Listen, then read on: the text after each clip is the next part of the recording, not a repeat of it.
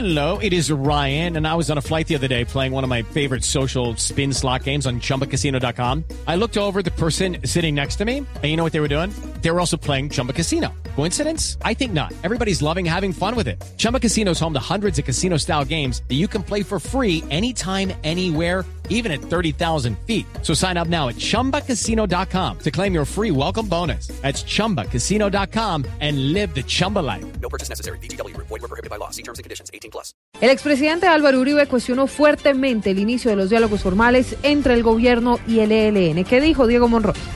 El expresidente Álvaro Uribe Vélez cuestionó el anuncio del gobierno de iniciar una fase de diálogos formales con el ELN. El senador del Centro Democrático dijo que no se tienen las garantías mínimas para iniciar dicho proceso. A mí me parece que un diálogo con un grupo que sigue delinquiendo es un diálogo muy incierto. Por eso nosotros habíamos pedido que para no repetir el error con la FARC se le exigiera al ELN como condición para empezar el diálogo que se concentraran y cumplieran con un cese de actividades criminales. Uribe también cuestionó que los diálogos con el ELN sean en Venezuela. Yo no entiendo que Maduro, que es el dictador que protege los crímenes del ELN, que les tiene abierta esa frontera de escondite cuando delinquen en Colombia, sea el promotor del diálogo. El congresista dijo que el gobierno del presidente Juan Manuel Santos le está entregando el país a los grupos terroristas. Diego Fernando Monroy, Blue Radio.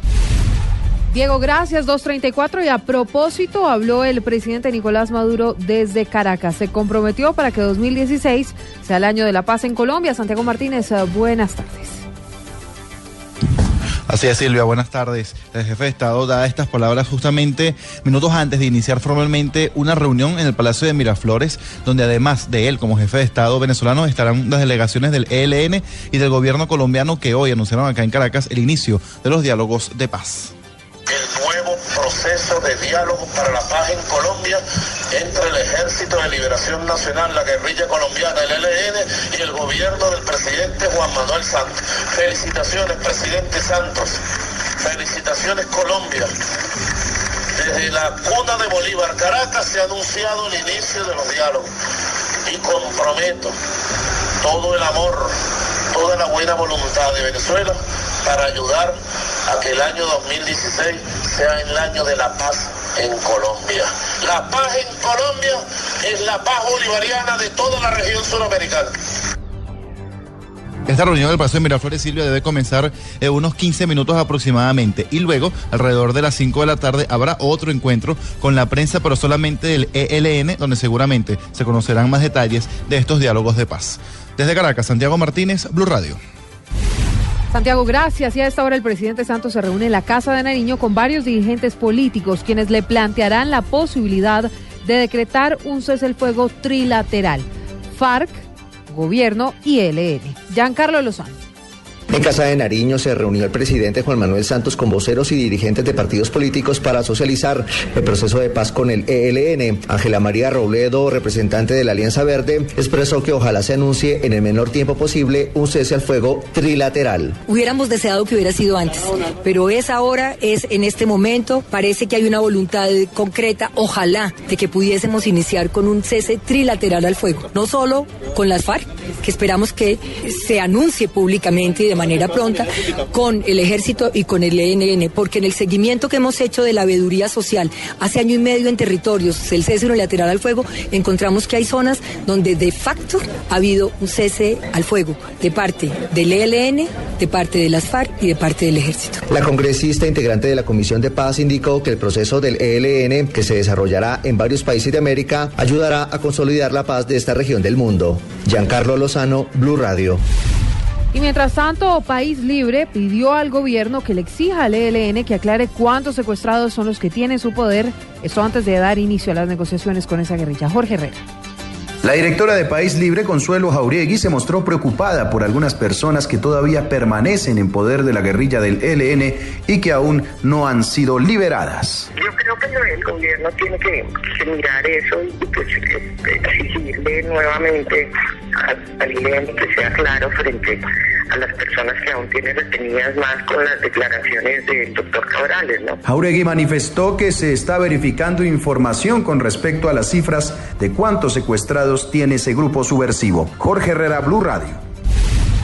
Hay otra noticia importante en desarrollo. Las autoridades en el departamento de Antioquia desconocen el paradero de un helicóptero comercial y sus dos ocupantes. Esta aeronave cubría la ruta Medellín-Río Sucio en Chocó. Rodrigo Pérez.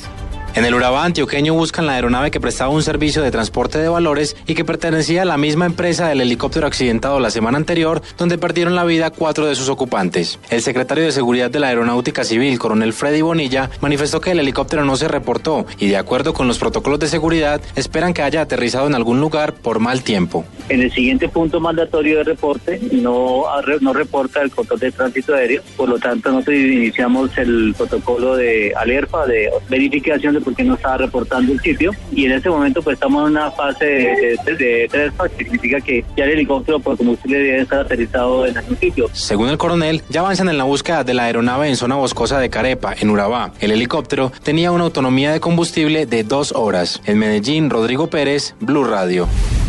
Policías del aeropuerto de Bruselas denunciaron graves fallas de seguridad en esa terminal aérea. Es una semana después de los atentados. Catalina Vargas. Muy buenas tardes. Un centenar de los casi 400 policías que trabajan en el aeropuerto de Bruselas, uno de los escenarios de los ataques terroristas en la capital belga el 22 de marzo, denunciaron en una carta abierta a su jerarquía fallos de seguridad que a su juicio facilitaron los atentados. Los agentes de policía afirman en su carta lo siguiente. Escribimos el 22 de marzo de 2016. Cada policía que trabajaba en uno de los servicios de policía en el aeropuerto de Saventem esperaba que una fecha así se produjera. En concreto, los agentes lamentan la negación de señales y la ausencia de seguridad de la que se han aprovechado los que han reconocido el terreno para los ataques terroristas. Catalina Vargas, Blue Radio. Y ahora en Blue Radio, la información de Bogotá y la región.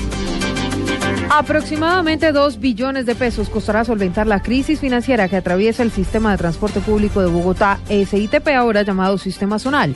Así lo reveló el alcalde de Bogotá, Enrique Peñalosa. Los detalles con Carlos Arturo Alvin.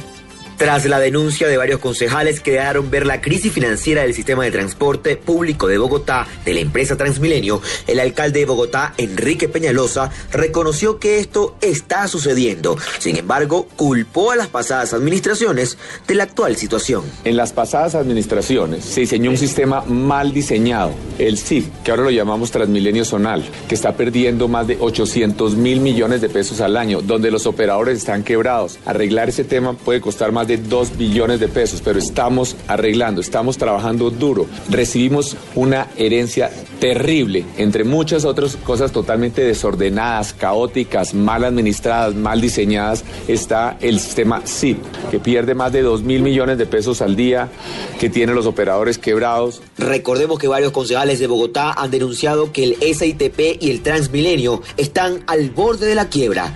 Carlos Arturo Albino, Blue Radio. 241, la Policía Fiscal y Aduanera entregó el balance de los operativos en el sector de San Andresito, donde se incautaron de más de dos objetos de contrabando, entre ellos textiles, prendas de vestir y zapatos. Daniela Morales. Buenas tardes. Leonardo Sicar, director de fiscalización de la DIAN, entregó un balance sobre los operativos que se realizaron en horas de la madrugada en el sector de San Andresito. Fueron 2.600 los objetos de contrabando incautados. Para llegarles a los centros comerciales, unos centros comerciales de San Andresito, en el centro Bogotá, y donde hemos eh, detectado una serie de irregularidades en la importación o en la traída de estos elementos, principalmente calzado y confecciones. La mercancía incautada fue encontrada en 28 bodegas y 8 locales. Daniela Morales, Blue Radio.